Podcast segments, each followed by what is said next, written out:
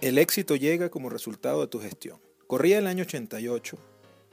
La canción Luis de Franco de Vita sonaba en cada corte publicitario de la televisión, que para ese entonces solo se veía en los canales nacionales, porque estaban promocionando el disco Al Norte del Sur.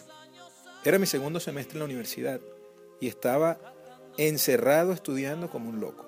Mis padres habían aceptado que en el primero no me fuera tan bien, considerando un periodo de adaptación no tanto a la universidad, sino a la libertad que ahora tenía.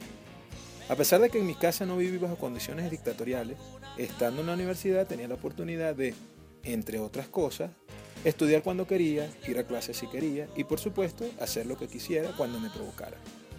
Ese periodo de adaptación significó pasar dos de las cinco materias que me asignaron en ese primer semestre, quedando cual últimos tres segundos antes del despegue de un cohete espacial, álgebra, cálculo y química.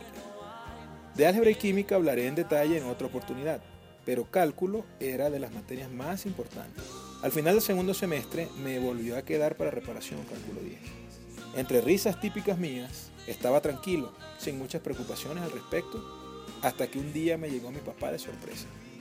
Me extrañó mucho que no lo acompañara mi mamá, y estuvimos conversando un rato hasta que me dijo que fuéramos a comprar algo para comer. En un corto viaje que se me hizo eterno, mi papá básicamente me dijo que, dado el hecho de que ya iba a cumplir 18 años, no podía obligarme a dejar los estudios, pero que él no mantenía vagos.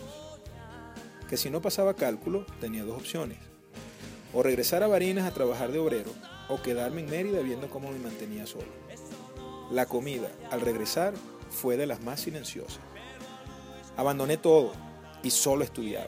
Me iban a buscar para salir y sin remordimiento decía que no, y solo estudiaba. Al final, y contra todo pronóstico, pasé cálculo 10 en reparación. Y mi papá me preguntó, ¿viste que con orden se puede? El éxito llega como resultado de tu gestión.